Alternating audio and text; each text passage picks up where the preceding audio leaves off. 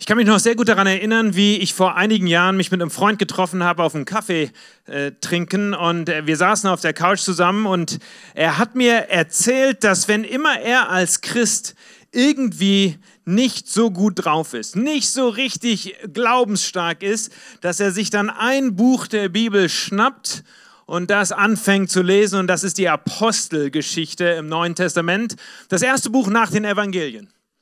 Und ich sehe im Grunde noch, während ich jetzt hier spreche, sehe ich diese leuchtenden Augen von meinem Freund damals, wie er mir erzählt, Christ, die Apostelgeschichte.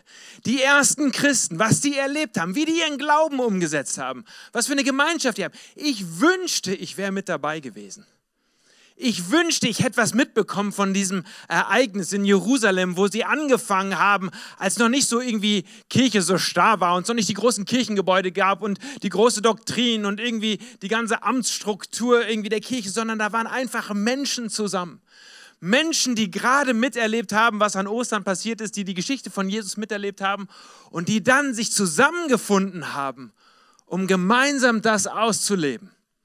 Chris, ich muss dir einfach ans Herz legen, immer und immer wieder die Apostelgeschichte zu lesen. So höre ich meinen Freund noch vor mir sitzen. Und dieses, diesen Appell möchte ich im Grunde äh, heute aussprechen an uns und an euch, dass wir gemeinsam in diesem Jahr zusammen die Apostelgeschichte uns näher anschauen und heute in gewisser Weise eine Einführung bekommen.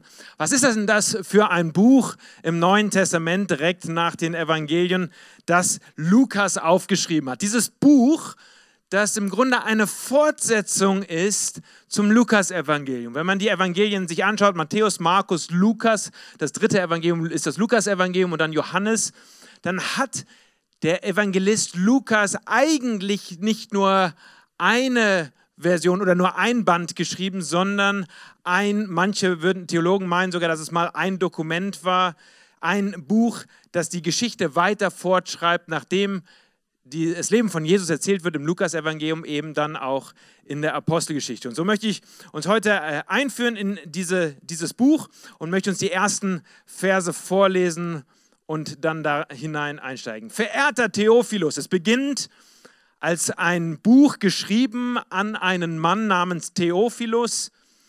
In meinem ersten Bericht, also dem Lukas-Evangelium, habe ich von allem geschrieben, was Jesus getan und gelehrt hat, und zwar von Anfang an bis zu seiner Rückkehr zu Gott. Also bis zur Himmelfahrt habe ich alles beschrieben im Lukas-Evangelium. Bevor aber Jesus in den Himmel aufgenommen wurde, sprach er noch mit den Männern, die er als eine seiner Apostel berufen hatte. Geleitet vom Heiligen Geist gab er ihnen Anweisungen für die Zukunft. Diesen Männern hat er sich auch nach seinem Leiden und Sterben gezeigt und ihnen zahlreiche Beweise dafür gegeben, dass er tatsächlich auferstanden ist von den Toten. Während 40 Tagen sahen sie, haben diese Männer Jesus immer und immer wieder gesehen und er redete mit ihnen über das Reich Gottes. Denn das war die Botschaft von Jesus. Als sie an einem dieser Tage miteinander aßen, wies Jesus seinen Jüngern an, verlasst Jerusalem nicht, bleibt hier in Jerusalem, so lange, bis in Erfüllung gegangen ist, was sich euch der Vater durch mich versprochen hat. Denn Johannes hat mit Wasser getauft, ihr aber werdet mit dem Heiligen Geist getauft werden und das schon bald. So beginnt der zweite Text, den Lukas schreibt an Theophilus. Auch das Lukas-Evangelium ist an Theophilus geschrieben.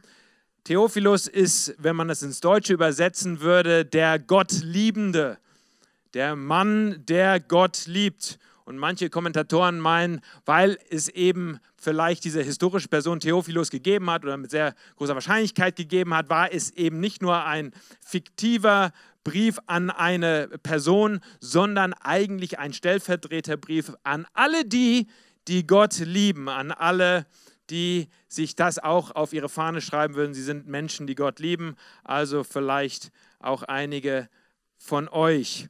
Und oder solche, die von Gott geliebt werden. So könnte man Theophilus nämlich auch übersetzen. Lukas ist der Autor dieser Apostelgeschichte. Geschrieben wurde sie wohl im Jahr 62 nach Christus. Natürlich gibt es da Diskussionen darüber, weil da steht nirgendwo ein Datum oben drüber. Also nicht, wenn wir heute Briefe schreiben und man adressiert das alles schön und äh, schreibt das Datum drauf. Tatsächlich meinen aber die meisten Bibelforscher, dass 62 nach Christus äh, das Entstehungsdatum dieses äh, Textes ist. Äh, warum 62 nach Christus? Nun, weil noch nicht erwähnt wird etwas von der Zerstörung Jerusalems 70 nach Christus und weil auch äh, in keinem der Berichte, die äh, Lukas hier aufschreibt in der Apostelgeschichte, irgendetwas von den Briefen von Paulus, die auch um so 70 herum datiert sind, irgendwas erwähnt wird. Ursprünglich, habe ich eben schon gesagt, war das Werk wohl mit dem Lukas-Evangelium direkt verbunden. Es ist ein literarisch sehr anspruchsvoller Text. Also wenn man die, des Griechischen mächtig ist und vergleicht äh, andere Texte aus dem Neuen Testament oder aus außerbiblischen Texten, dann stellt man recht schnell fest, dass hier sehr wortgewandt, sehr, sehr versiert im Grunde berichtet wird. Es ist ein, ein, ein, ein äh, historischer Bericht, den Lukas aufschreibt. Ja, er, er berichtet die Geschichte der ersten Gemeinden, der ersten Kirche, der ersten Apostel, der Missionsreisen aber er schreibt es äh, sehr, sehr äh, ausführlich und sehr äh, literarisch anspruchsvoll. Wahrscheinlich war Lukas ein Weggefährte von Paulus. Viele gehen davon aus, dass er von Beruf her Arzt war oder ein sehr edler Literat.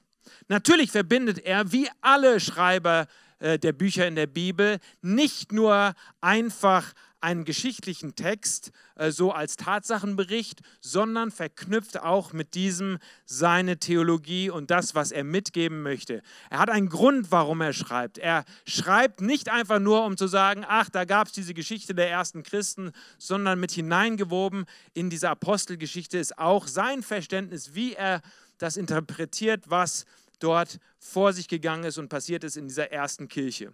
Ich möchte euch heute drei Dinge mitgeben, die wir im Grunde wissen müssen über die Apostelgeschichte, damit wir uns in den nächsten Wochen darüber sauber unterhalten können. Das erste ist, die Apostelgeschichte basiert auf dem historischen Ereignis der Auferstehung und dem Pfingstfest. Wenn man mal zurückblättert in das Lukas-Evangelium, Kapitel 24, also den anderen Bericht von Lukas, dann sieht man ganz am Ende äh, des Textes, dass im Grunde Lukas diese zwei Ereignisse, nämlich die Auferstehung und Pfingsten, ganz markant quasi als Einleitung mitgibt für seinen späteren Text. Da heißt es, so steht es geschrieben, dass Christus leiden wird und auferstehen wird von den Toten am dritten Tage. Und das gepredigt wird in seinem Namen Buße zur Vergebung der Sünden unter allen Völkern. Von Jerusalem seid an seid ihr dafür Zeugen. Und siehe, ich sende auf euch, was mein Vater verheißen hat. Ihr aber sollt in der Stadt bleiben, bis ihr angetan werdet mit, dem, mit der Kraft aus der Höhe. Wenn man diesen Text aus Lukas 24 liest, dann klingt das sehr ähnlich wie das, was wir in Apostelgeschichte Kapitel 1 lesen. Nämlich, da waren Menschen, die miterlebt haben, die gesehen haben, dass Jesus von den Toten auferstanden ist. Das war das erste große geschichtliche Ereignis, das im Grunde das Fundament für die ganze Apostelgeschichte liefert. Denn wenn die Auferstehung nicht stattgefunden hätte von Jesus, dann gäbe es für Lukas überhaupt keinen Grund, irgendwie historisch aufzuschreiben, theologisch aufzuschreiben, was die frühe Kirche da gemacht hat. Denn erst die Auferstehung hat im Grunde Jesus legitimiert. Vorher hätte man gut sagen können, so wie man es bei anderen gesagt hat, ach, das war einfach ein Wunderheiler. Oder das war einfach ein großartiger Prediger. Oder das war so ein möchtegern Messias. Erst durch die Auferstehung von Jesus, die Lukas auch detailliert berichtet, mit Worten, wo er auch am Ringen ist darüber, wie beschreibt man das eigentlich, wenn Toter aufersteht. Und zwar nicht einfach nur aufersteht zum alten Leben, sondern hier ein neuer Mensch, ein Teil der neuen Schöpfung, wie er äh, es später auch schreiben würde, aufersteht hinein in eine neue Welt inmitten der alten Welt. Erst die Auferstehung von Jesus, die, dieser Kickstart, dieses im Grunde explosionsartige Ereignis, was wir an Ostern feiern, dass nämlich auf einmal das Grab leer ist und da ist ein neuer Mensch, der auftaucht. Der Mensch der Zukunft, Jesus. Er taucht auf und das auf einmal validiert ihn als Messias. Das macht ihn wirklich zu dem Sohn Gottes vor allen Augen. Deswegen war es auch so wichtig für Lukas aufzuschreiben. Wir haben ihn alle gesehen. Er war 40 Tage noch unter uns, bevor die Himmelfahrt stattgefunden hat. Wir haben mit ihm geredet, wir haben, wir haben, wir haben nochmal von ihm gehört über das Reich Gottes. Das hat bestätigt, dass er nicht einfach nur irgendeiner der Weltgeschichte ist. Übrigens, jedem, der irgendwie am Zweifeln ist über Jesus und den Glauben und den christlichen Glauben, dem empfehle ich vor allem Dingen die Auferstehung von Jesus zu studieren und sich anzuschauen, was im Neuen Testament darüber steht. Noch vor einer Woche hatten wir einen Journey-Gottesdienst hier im Away Café und ich stand mit jemandem zusammen, der mir ganz offen gesagt hat, Chris, ich finde das schön irgendwie hier so mit dem Glauben, aber ich habe auch einige Fragen. Und ich habe einige Zweifel, die ich auch im Grunde, äh, mich, mit denen ich mich beschäftige. Manchmal schaue ich mir YouTube-Videos an, manchmal lese ich irgendwelche Bücher, auch von Menschen, die äh, Atheisten sind und im Grunde so richtig scharf gegen den Glauben sprechen. Und ich habe da so meine Themen.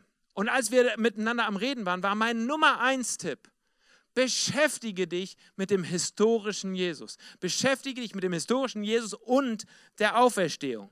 Wenn das nicht passiert ist, dann brauchen wir auch nicht weiter hier über Glauben philosophieren.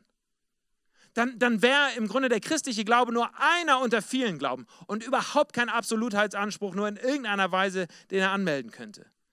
Erst die Auferstehung, die im Grunde völlig schockierend kam für die ersten Beobachter. Die, die haben alle damit nicht gerechnet. Jesus hat es zwar versucht zu erklären, auch im Lukas-Evangelium lesen wir lauter Hinweise, wo Jesus versucht, was über die Auferstehung zu sagen, aber im Grunde keiner glaubt so richtig, keiner weiß so richtig, was mit der Auferstehung anzufangen. Und dann passiert das auf einmal. Auf einmal wird einer sagen, oh Mann, hier ist wirklich Gottes Sohn, der auferweckt worden ist von den Toten. Nicht einfach nur zum alten Leben zurück, sondern hinein in ein neues Leben. Für Lukas ist ganz klar, und das ist im Grunde auch der, der, die, die, die, die Basslinie. Ja? Also im Grunde wie bei der Musik brauchst du ein bisschen der, die Untertöne, damit es äh, ordentlich Rums macht. Die Basslinie der Apostelgeschichte ist die Auferstehung. All das, was du an Dynamik, was wir an Dynamik lesen, dann in der Apostelgeschichte, wie die losgezogen sind, in Jerusalem, wo Jesus gekreuzigt wurde, wo im Grunde noch die gleichen mächtigen Menschen im, äh, äh, Christen verfolgt haben oder Andersgläubige verfolgt haben. Der einzige Grund, warum sie im Grunde so überzeugend auftreten konnten, war, weil sie miterlebt haben, dass Jesus auferstanden ist von den Toten. Und das zweite Ereignis, das wir dann lesen äh, von äh, direkt am Anfang der Apostelgeschichte, Kapitel 2 äh, von Pfingsten, dass nämlich Gott seinen Geist gesandt hat und dieses Pfingsterlebnis passiert, dass auf einmal die Menge der Jünger erfüllt werden von der Kraft Gottes. Das ist im Grunde diese zwei, ich sage wirklich historischen Ereignisse, wo Menschen was miterlebt haben, wo sie nicht nur einfach irgendwo was im Herzen gefühlt haben, sondern wo sie was miterlebt haben, was passiert in Raum und Zeit. Das hat im Grunde diese ganze Apostelgeschichte überhaupt erst möglich gemacht. In Apostelgeschichte 1, Vers 8 heißt es, dass Jesus seinen Jüngern zuspricht, ihr werdet die Kraft des Heiligen Geistes empfangen, der auf euch kommen wird. Und ihr werdet meine Zeugen sein in Jerusalem und in ganz Judäa und Samarien und bis ans Ende der Erde. Im Grunde ist diese Aussage, und das sind die letzten Worte, die Jesus seinen Jüngern zuspricht, laut Lukas. Das ist im Grunde der Sprengstoff, den Jesus seinen Jüngern mitgegeben hat. Ihr werdet die Kraft Gottes ganz real in eurem Leben erleben. Wie der Heilige Geist kommen wird in euch hinein, nicht hineingegossen in einen Tempel oder in eine Stiftshütte, wie das vormals der Fall war, sondern ihr werdet miterleben, wie Gottes Kraft real in euer Leben hineinkommt und das wird euch befähigen, meine Zeugen zu sein.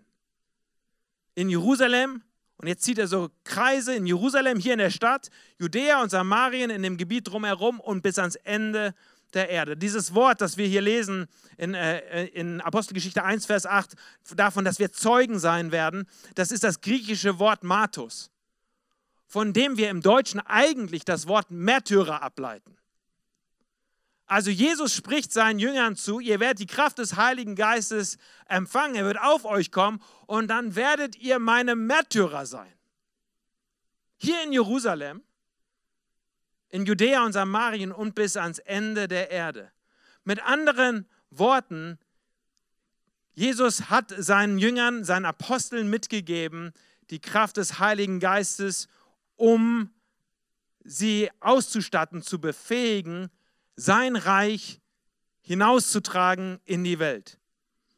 Ich habe mal eine Zusammenfassung aufgeschrieben, dass tatsächlich in der Apostelgeschichte, in den einzelnen Kapiteln, wir lesen können davon, wie sie wirklich die Kraft Gottes dann auch gebraucht haben bei all dem, was passiert ist. Ich lese mal vor, Kapitel 4 lesen wir die Geschichte von Petrus und Johannes, wie sie ins Gefängnis geworfen werden. Kapitel 5, kamen sie wieder raus, dann werden sie wieder eingesperrt. In Kapitel 6 lesen wir Apostelgeschichte 6 davon, wie Stephanus äh, geschnappt wird und gefangen gesetzt wird. In Kapitel 7 lesen wir davon, wie er gesteinigt wird. Äh, in Kapitel 8 lesen wir davon, wie Paulus ein Schreiben aufsetzt, damit noch mehr Christen ins Gefängnis geworfen werden. Da war er noch nicht auf der Seite der Christen. In Kapitel 9 lesen wir dann davon, wie er um sein eigenes Leben rennen muss. Kapitel 12 wird Jakobus umgebracht aufgrund seines Glaubens und Petrus ist schon wieder im Gefängnis. Kapitel 14 wird Paulus gesteinigt. In Kapitel 16 lesen wir davon, dass Paulus und Silas wieder gefangen gesetzt werden. In Kapitel 17 lesen wir, dass das Haus von Jason angegriffen wird und in Kapitel 21 lesen wir davon, wie Paulus im Tempel festgenommen wird und gefangen gesetzt wird. Tatsächlich, die Geschichte entfaltet sich so, die Apostelgeschichte, die wir in den nächsten Wochen studieren werden, entfaltet sich so, dass die ersten Christen angewiesen waren auf den Geist Gottes, der sie befähigt hat, Zeugen zu sein, der sie befähigt hat, Märtyrer zu sein. Und das ist ganz wichtig, dass wir das im Grunde so schon am Anfang rauskommunizieren, weil es gibt in der Kirchengeschichte viel Theologie, die sich herumentwickelt hat dafür, wofür alles der Geist Gottes so gegeben ist. Was der Heilige Geist so alles im Leben eines Menschen bewirkt, auch an manchmal recht merkwürdigen Dingen, die beschrieben werden. Wenn man die Apostelgeschichte liest und wie Lukas das aufgeschrieben hat, dann war vor allem Dingen der Dienst des Geistes Gottes in uns, uns zu befähigen, das Werk Christi in dieser Welt voranzuführen mit Vollmacht aufzutreten vor den Mächtigen dieser Welt und Zeugnis abzulegen von dem, dass Christus gestorben und auferstanden ist. In einem der Kommentare, die ich gelesen habe in Vorbereitung, heißt es wie folgt. Laut Apostelgeschichte ist die Rolle des Heiligen Geistes, uns als Zeugen zu bevollmächtigen. Die Verheißung des Heiligen Geistes bestand darin, die Kirche zu befähigen, Gottes Ansinnen in der Welt zu erfüllen. Gottes Geist ist nicht für die Erfüllung persönlicher Ziele oder Wünsche im persönlichen Leben verheißen. Lukas lenkt unsere Aufmerksamkeit wieder und immer wieder auf Gott alleine, anstatt darauf, was Gott für uns tun kann. Aus meiner Sicht sehr zu Recht sagt Richard Thompson, der Kommentator hier, der ein Buch geschrieben hat über die Apostelgeschichte, äh, im Grunde indem er den Urtext bearbeitet hat, sagt ganz zu Recht, dass was wir lesen über den Heiligen Geist, über das Pfingsterlebnis und dann die Auswirkungen des Geistes Gottes in der Apostelgeschichte, ist die, dass er Menschen bevollmächtigt, seinen Dienst in der Welt zu tun. Nicht irgendwie nur zur persönlichen Selbsterfüllung oder zur persönlichen Erbauung oder zur Hilfe bei meiner persönlichen Mission, auf der ich mich irgendwie so berufen fühle.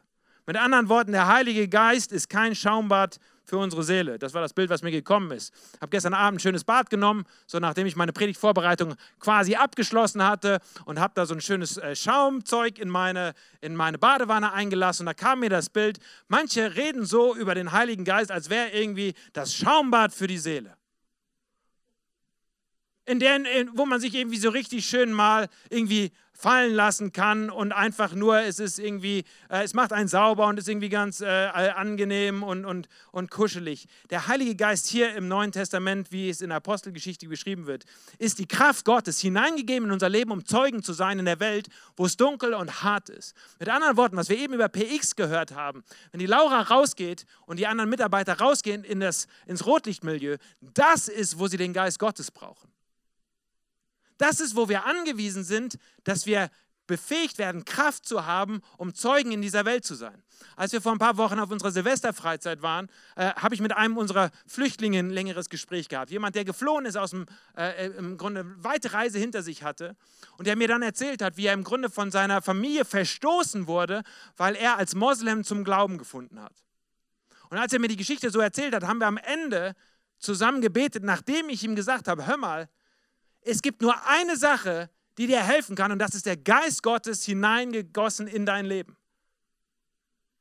Das Einzige, was dir Kraft geben wird in deiner Familie und bei deinen Freunden und im Flüchtlingsheim, wo du wohnst, um aufzutreten als Christ, als Mann des Glaubens, ist, wenn der Geist Gottes in dir drinne ist und du dadurch befähigt bist, als Zeuge in dieser Welt zu leben. Dafür brauchen wir den Geist Gottes. Und das ist die Baseline im Grunde des, äh, der Apostelgeschichte. Hier waren Menschen, die hatten gesehen und miterlebt, Jesus ist auferstanden von den Toten. Und dann wurden sie erfüllt von dem Heiligen Geist, der ihnen Kraft gab, Zeugen in der Welt zu sein, an Orten, wo es dunkel war und wo es schwierig war. Zweitens, Zweiter wichtige Punkt. Die Apostelgeschichte ist das Buch der Handlungen. Ich weiß nicht, wer von euch die englische Bibel liest, aber in der englischen Bibel ist äh, das Wort, was über dem Buch steht, einfach nur Acts. A-C-T-S. Acts. Was, die Plural, was das Plural im Deutschen ist von Handlung. Act ist eine Handlung im Englischen. Ähm, und Acts, es sind die Handlungen der Apostel, die uns aufgeschrieben sind in der Apostelgeschichte. Es sind Handlungen.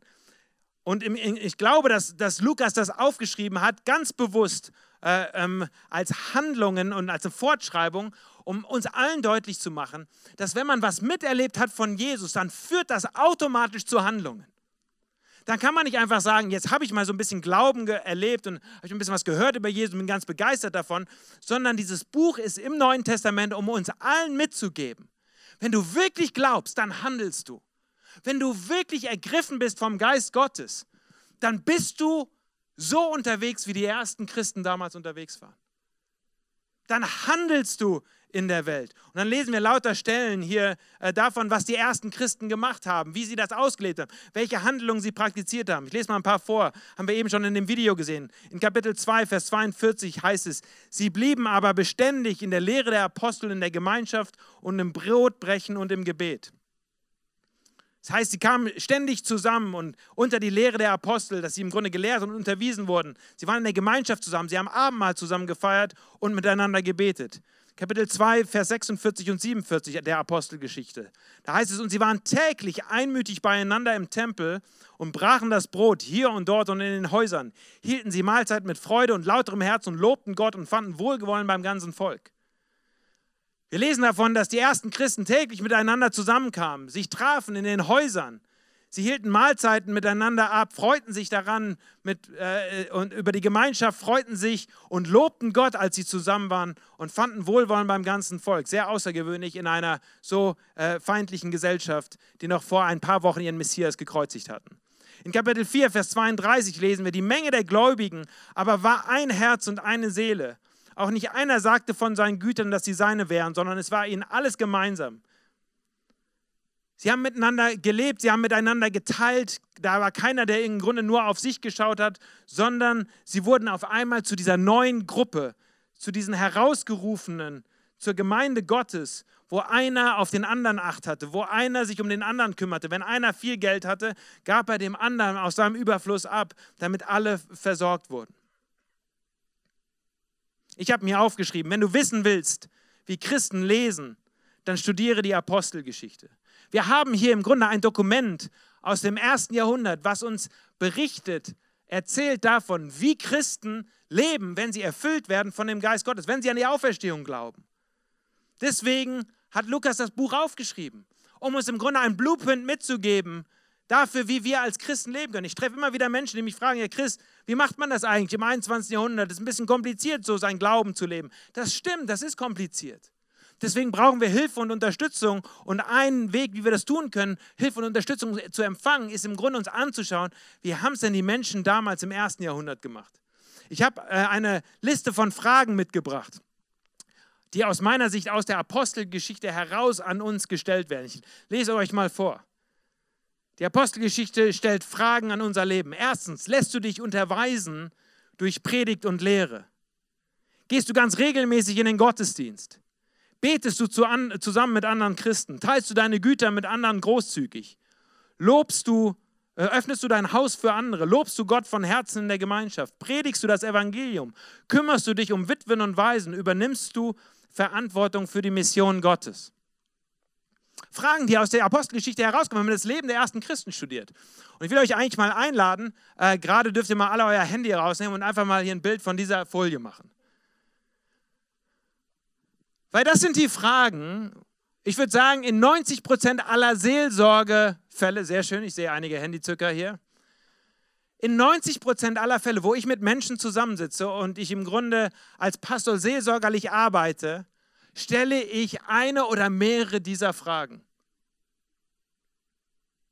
Als Pastor und als Seelsorger bin ich kein, äh, kein, kein Zauberkünstler. Und, und ich, ich, bin auch kein Banker mit viel Geld auf dem Konto. Und ich bin auch äh, kein Wundervollbringer. Aber ich bin Hinweiser auf das, wie wir leben können als Menschen im Glauben und Menschen des Glaubens. Und das sind die Fragen, die jeder von uns sich stellen muss, wenn er die Apostelgeschichte liest. Das sind Fragen, die ich immer wieder rausholen werde in den nächsten Wochen. Und deswegen wird es für einige auch eine sehr herausfordernde äh, Predigtserie, weil, weil ich im Grunde darauf drängen werde, abzugleichen, ob dein Leben mit dem Leben der ersten Christen übereinstimmt. Oder, oder ob du da irgendwie dein Christsein nur so als so ein Hobby lebst. Die ersten Christen, für die war ihr Glaube kein Hobby. Für die war ihr Glaube nicht irgendwie so eine Sonntagsbeschäftigung. Wir lesen davon, dass sie täglich zusammenkamen mit anderen, um Gott zu loben, ihr Haus aufzutun, Gemeinschaft zu suchen. Sie kamen unter die Unterweisung der Apostel und Lehrer, die im Grunde ihnen die Schrift erklärt haben, weil sie angeleitet und angelernt werden mussten. Wir lesen davon in der Apostelgeschichte, wie sie losgezogen sind und haben sich um die, um die, um die, um die Witwen gekümmert in der Gesellschaft, die im Grunde nicht damals in der Altersvorsorge versorgt wurden. Und es war Aufgabe der Kirche, sich zu kümmern um die, die am Rande der Gesellschaft standen. Wir lesen in der Apostelgeschichte davon, wie im Grunde die ersten Jünger, die haben das ernst genommen mit der Weltmission. Als, noch, als es noch nicht so schöne Luxusdampfer gab und schöne Flugzeuge, um irgendwo hinzukommen, haben die sich bewegen lassen raus in die Welt. Auf Mission. Sie haben ihren Glauben kommuniziert. Sie haben das Evangelium gepredigt. Das waren nicht die Prediger, nur die Evangelium gepredigt haben. Das waren nicht nur die Apostel, die vorne standen und laut gepredigt haben. Wir sehen schon in der Apostelgeschichte, dass immer wieder Männer und Frauen anfingen aufzustehen in der Versammlung, um etwas zu verkünden von der guten Nachricht von Jesus Christus. Wir lesen davon, wie sie radikal mit ihrem Geld umgegangen sind. So radikal, wie wir es am liebsten rausstreichen würden hier. Das war viel zu radikal. Wir lesen von einer Hausgemeinschaft. Wir lesen davon, wie sie Fremde aufgenommen haben. Wir lesen davon, wie sie ständig und überall beten. Ich treffe lauter Menschen, die ich auch in der Seelsorge frage, sag mal, wie steht es eigentlich um dein Gebetsleben? Wie betest du? Und dann höre ich, ja, ab und zu. Ja, manchmal. Da ist eine Diskrepanz, die sich auftut, wenn du, wenn du nicht ein aktives, gemeinschaftliches Gebetsleben hast. Mit anderen Menschen es lernst, zusammen zu beten. In der Apostelgeschichte lesen wir davon, dass Glaube auch nicht so ein Individuen-Ding war. Also ich um meinen Glaube, ich um meinen Jesus. Ich, ich komme schon irgendwie alleine klar. Der Glaube war immer Teil der Gemeinschaft. Deswegen hat man sich getroffen. Deswegen ist man gemeinsam unterwegs gewesen. Deswegen wurden Häuser aufgemacht. Damals gab es noch keine Kirchen, in denen man sich getroffen hat und auch keine Kinos inmitten der Stadt, wo man das einfach machen konnte. Die haben sich getroffen und die haben gemeinsam ihren Glauben gelebt. Ich hoffe, dass äh, wir lernen werden, dass wir auch etwas mitbekommen können von der Dynamik des Glaubens, wenn wir anfangen, uns das als Blaupause vor die Augen zu halten. Uns gegenseitig daran zu erinnern und uns gegenseitig zu fragen. Ich hoffe, dass diese Fragen, die ich hier gerade gestellt habe, nicht nur Fragen sind, die der Pastor stellen muss, sondern wenn ihr euch trefft als Freunde oder beim Abendessen, ihr ladet euch mal gegenseitig zum Abendessen ein oder geht was trinken zusammen. Ich hoffe, dass ihr die gleichen Fragen einander stellt. Wie sieht es eigentlich aus bei dir mit dem Beten? Wo warst du eigentlich am Sonntag? Ich habe dich gar nicht gesehen im Gottesdienst. Was, du bist spazieren gegangen? Am Tag des Herrn? Also wir haben schon reduziert auf einmal die Woche. Die haben sich siebenmal die Woche getroffen, um Gottesdienst zu feiern. Du hast was Besseres zu tun, als Brot zu brechen und am Abendmahl teilzunehmen? Du meinst, dass du das alleine so hinkriegst mit deinem Bibellesen, ohne Unterweisung von Lehrern und Theologen, die ausgebildet sind, dir auch zu helfen in der Unterweisung der Schrift? Das ist ja interessant. Kommt mir äh, zwar nicht unbekannt vor, aber doch sehr merkwürdig, wenn ich die Apostelgeschichte lese, davon, wie die ersten Christen das so miteinander gelebt und gefeiert haben. Das dritte und letzte, was ich sagen möchte als Einleitung über die Apostelgeschichte. Die Apostelgeschichte ist das Buch des Erwachsenwerdens ist das Buch des Erwachsenwerdens. Ihr alle wisst, dass es den Tag gibt, wo man im Grunde so ins Erwachsenenleben einsteigt. Es kommt der Tag, wo man die Schule abschließt, wo man seinen 18. Geburtstag feiert, wo man sich irgendwie einen Studienplatz oder irgendwie einen Ausbildungsplatz sucht, wo man sich nach einer WG umschaut oder nach einer Wohnung, wo man hinziehen kann. Es gibt den Tag, wo man seine Sachen aus seinem Kinderzimmer packt. Nicht alle, manches lässt man auch zu Hause und zieht los in sein eigenes Dasein als Erwachsener und steht auf eigenen Füßen. Ich lese die Apostelgeschichte so, nachdem Jesus drei Jahre mit seinen Jüngern unterwegs war, ist nun der Zeitpunkt gekommen, sie ins Erwachsenenleben zu entlassen. Nun dürfen sie werden von Schülern zu Lehrern, von Mitläufern zu Vorläufern, von Kindern zu Erwachsenen. Genauso wie man körperlich erwachsen wird, muss man auch geistig erwachsen werden. Wir haben letztes Jahr hier in unseren Gottesdiensten äh, und hier im Kino und aber auch an den anderen Orten haben wir viel über Jüngerschaft geredet. Was heißt dem Rabbi nachzufolgen, ein Jünger von Jesus zu sein? Jetzt, dieses Jahr steigen wir ein in die Apostelgeschichte und lesen davon, dass Gott uns zutraut, erwachsen zu werden. Er uns ausstattet mit seinem Geist und sagt, so jetzt, jetzt, jetzt dürft ihr mal losziehen, jetzt dürft ihr mal unterwegs sein, hier in Jerusalem, in Samarien, Judäa und bis ans Ende der Welt. Und dürft selber lernen, was es heißt, Glauben zu leben. Wir haben letztes Jahr einiges über Jüngerschaft gesprochen. In diesem Jahr möchte ich einiges anhand der Apostelgeschichte über das Erwachsenwerden im Glauben sprechen. Ich glaube, auch nach zehn Jahren Kirche in Aktion ist das auch ein guter Zeitpunkt, zu thematisieren, ein paar schwierigere Themen, die auch zum Christsein und zum Glauben dazugehören. Man kann sich nicht immer nur mit Muttermilch ernähren. Paulus schreibt darüber im Korintherbrief und schreibt ihnen einen bösen Brief und sagt, ihr Lieben, ich habe euch irgendwie geholfen, dass ihr gestartet seid, ihr seid geboren worden, ja, geistlich wiedergeboren worden, aber ihr nuckelt noch an der Flasche. Ihr seid noch nicht, ihr seid noch nicht reif geworden, für, um feste Nahrung aufzunehmen. Die Apostelgeschichte ist ein Aufruf an, an, an uns heute, auch irgendwann die Kinderschuhe zurückzulassen und selbstständig sich ordentliche Schuhe anzuziehen und rauszustiefeln in die Welt als Männer und Frauen des Glaubens. Ich habe an der Silvesterfreizeit eine, eine Predigt gehalten am Ende und, und habe etwas erzählt über über äh, Väter und Mütter des Glaubens. Und die äh, für euch, äh, die, die mit dabei waren an, an der Silvesterfreizeit, an diesem Abschlussgottesdienst, die haben, die haben gehört im Grunde, wie ich, wie ich berichtet habe aus, aus meiner Familie, wie das bei uns im Grunde auch lange Jahre nicht so war, dass wir irgendwie sonntags in die Kirche gegangen sind und im Grunde nicht viel mitbekommen haben davon, was es heißt, als gläubiger Mensch zu leben weil unsere Familienbiografie so war, dass wir, dass wir das nicht miterlebt haben. Und was, was das für ein unglaubliches Erlebnis das für mich war, dann als Teenager mitzuerleben, wie, wie mein Vater und wie meine Mutter, wie sie dann wieder mit hineingekommen sind in den Glauben.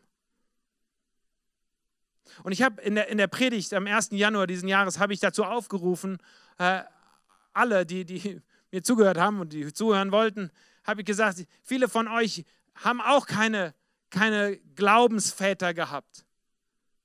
Viele von euch haben auch nicht in der Familie irgendwie strahlende Männer und Frauen Gottes gehabt an, an der Spitze, die euch beigebracht haben, was es heißt, gläubig zu sein. Aber das ist keine Entschuldigung, sondern dann muss man selber die erste Generation sein. Da muss man selber durchstarten. Die Apostelgeschichte ist die, ist die Geschichte von, von einer neuen Generation, die selbstständig gelernt hat, den Glauben zu leben. Und viele von euch müssen auch lernen, weil sie eben nicht so geprägt wurden durch ihre Eltern und Großeltern, dass sie gläubig mit waren. Ihr müsst auch, ihr seid auch die erste Generation. Und ich will euch einladen, nicht einfach nur hier Mitläufer zu sein, Kinder des Glaubens zu sein und, und, und euch wie Kinder zu verhalten des Glaubens, sondern schon jetzt zu hören, ihr dürft auch zu Mama und Papa werden des Glaubens. Ihr dürft auch schon geistliche Kinder zeugen. Habt ihr das gehört? Die Apostelgeschichte ist voller Geschichten davon, wie Menschen ihren Glauben geteilt haben und wie andere dadurch zum Glauben gefunden haben. Ich wünsche mir für dieses Jahr, dass wir auch sprachfähig werden, unseren Glauben zu teilen. Die sind umhergezogen und haben das Evangelium erzählt und, jeder konnte im Grunde erzählen, ja, warum glaubst du denn, warum bist du denn Teil dieser Sekte? Damals war das noch eine Sekte. Wir haben es schon heute gut, wir müssen wir sagen, wenn ich Christ bin, ja gut. Also äh, das ist ja im Grunde Staatsreligion so ein bisschen hier in Deutschland. Damals war es noch Sekte. Und jeder konnte erklären, warum er Teil dieser Sekte ist. Kannst du eigentlich erklären, warum du Teil bist des christlichen Glaubens? Wenn ich dich frage an der Arbeitsstelle oder wenn dein Nachbar rübergelaufen kommt und dich fragt, ja, warum kommen denn immer so viele Leute bei dir rüber? Oder sonntags, warum ist da nie einer auf dem Parkplatz und du bist immer unterwegs? Was machst du da eigentlich? Was ist denn das mit deinem Glauben? Kannst du das eigentlich beantworten? Ich habe mich gefreut, dass einige nach der Freizeit mir äh, geschrieben haben und mir gesagt haben, Chris, und ich äh, denke an eine Person ganz besonders, die mir einen, langen Brief geschrieben hat und im Grunde nochmal erzählt hat davon, dass, dass, äh, dass, dass er kein gläubiges Elternhaus hatte und gesagt hat, Chris, ich habe jetzt verstanden zum allerersten Mal, dass ich selbst eingeladen bin, ein Vater des Glaubens zu werden. Hier sitzen so viele junge Leute und ich wünsche mir eine neue Generation von, von Christen, die, die die Bibel lesen, die die Apostelgeschichte lesen und das mit ihrem Leben abgleichen und fragen, ist das bei mir eigentlich auch so? Ist das bei uns eigentlich auch so? Und die das anfangen, sich gegenseitig zu fragen. Und das nicht auch immer, wie gesagt, nur eine Frage hier von vorne ist, sondern auch eine Frage der Ermutigung zueinander. Und wenn ihr euch trefft, dass ihr miteinander betet, dass wenn ihr euch trefft, dass ihr miteinander die Bibel lest, dass wenn ihr euch trefft, dass ihr euch mit Gedanken macht, wie ihr euch um die Nöte der Stadt kümmern könnt. Wir haben gesagt, wir, wir formen Communities on Mission, Gemeinschaften, die gemeinsam unterwegs sind, um Himmel auf Erden sichtbar zu machen. Lass mich schließen mit äh, einem Zitat vom Apostel Paulus, 2. Korinther 3, Vers 2. Da sagt er an die Gemeinde: Ihr seid ein Brief, erkannt und gelesen von allen Menschen. Spricht er der Gemeinde zu. Ihr seid, ihr seid ein offener Brief, der von der Welt gelesen wird. Und die Frage, die er damit natürlich stellt, ist: Was, was lesen Menschen eigentlich, wenn sie, wenn sie dein Leben anschauen? Was, was für eine Botschaft kommunizierst du eigentlich durch deine Handlungen? Und jetzt weiß ich, dass viele im Grunde sich immer wieder so zurückziehen wollen und sagen, ja, Glaube ist irgendwie so eine Sache meines Privatlebens oder meines Herzens oder ich mache das so mit mir und mit Gott alleine auf. Der Glaube der ersten Christen führte sie zur Handlung. Man konnte sehen, dass es Christen waren. Man konnte sehen, man konnte es spüren. Die haben anders gelebt, die haben anders funktioniert, die haben sich anders getroffen, die haben anders geredet, die haben anders gesungen. Ihr seid ein Brief, sagt Paulus, erkannt und gelesen von allen Menschen. Und stellt damit die Frage, sieht dein Leben aus wie das Leben der ersten Christen? Ich möchte euch einladen, dieses Jahr mit uns hier bei Kirchenaktion zu verbringen, ob ihr schon länger mit uns unterwegs seid oder euch gerade überlegt, ob das eine gute Kirche ist, mit der man sich irgendwie auch geistig beschäftigen kann, mit uns gemeinsam unterwegs zu sein. Die Apostelgeschichte ist eine Abenteuerreise. In keinem anderen Buch der Bibel gibt es so viele abenteuerliche Geschichten wie eine Apostelgeschichte. Es ist eine Abenteuerreise und wir reihen uns ein als Kirche in diese Abenteuerreise.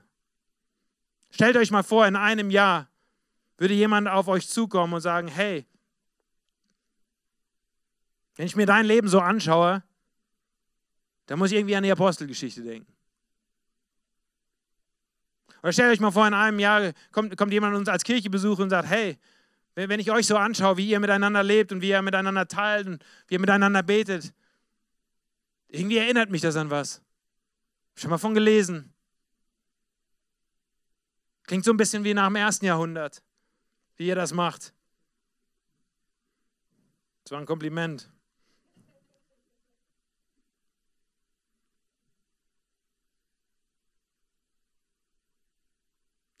Lass mich schließen, äh, damit zu sagen, dass äh, wir uns auch als Familie äh, vorgenommen haben, dass wir so eine Community on Mission sein wollen.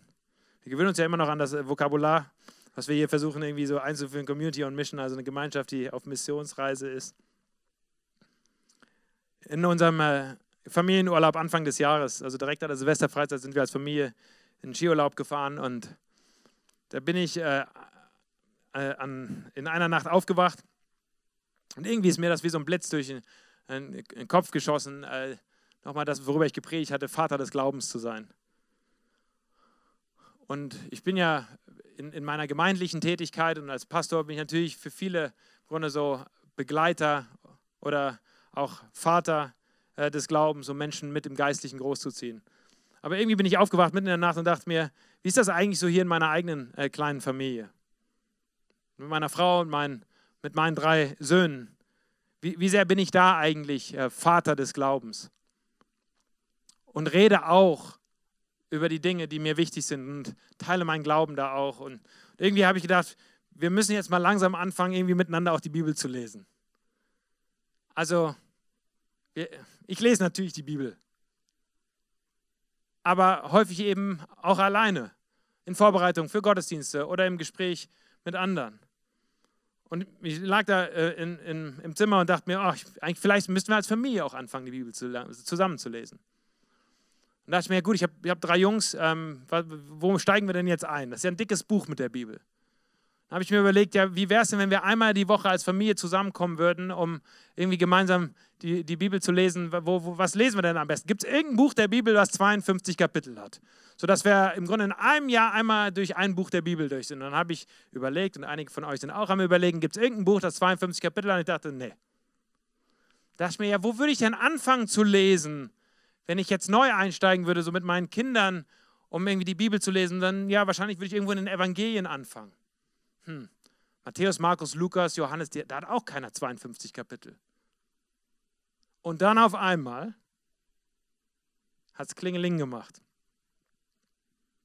Ich dachte, der Lukas, der hat doch nicht nur das Lukas-Evangelium geschrieben, sondern auch die Apostelgeschichte. Ihr müsst euch vorstellen, ich liege im dunklen Zimmer ohne eine Bibel, ohne Licht und bin am Rechnen. Lukas-Evangelium, warte mal, wie viele Kapitel? Hm, 24. Und Apostelgeschichte? Hm, 28. Wo ist der Cedric? 24 plus 28. Cedric, was ist 24 plus 28?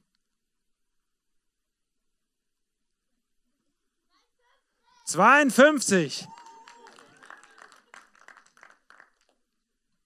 Und so haben wir als Familie angefangen, einmal die Woche zusammenzusitzen. Und jeder hat seine Bibel auf dem Schoß.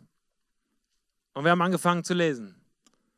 Mit dem Lukas-Evangelium haben wir angefangen und werden uns dieses Jahr durcharbeiten, auch durch die Apostelgeschichte. Jede Woche ein Kapitel. Und ich weiß nicht, was ihr euch vorgelesen, vorgenommen habt für dieses Jahr, so an Bibellesen und welchen Plan ihr folgt. Falls ihr noch keinen speziellen Plan habt, ist das meine Einladung. Ein Kapitel die Woche zu lesen und zwar mit jemand anderem zusammen. Und eine Community on Mission. Entweder zu starten oder euch einer anzustellen, anzuschließen. Wo wir gemeinsam zusammenkommen. Um gemeinsam zu lernen gemeinsam zu beten, gemeinsam herauszufinden, was heißt es, Gott nachzufolgen. Lass mich schließen mit einem Gebet. Herr Jesus Christus, ich möchte dir danken für das, was wir als Bericht haben aus dem ersten Jahrhundert. Was für ein Schatz ist uns hier überliefert und steht bei uns im Regal zu Hause,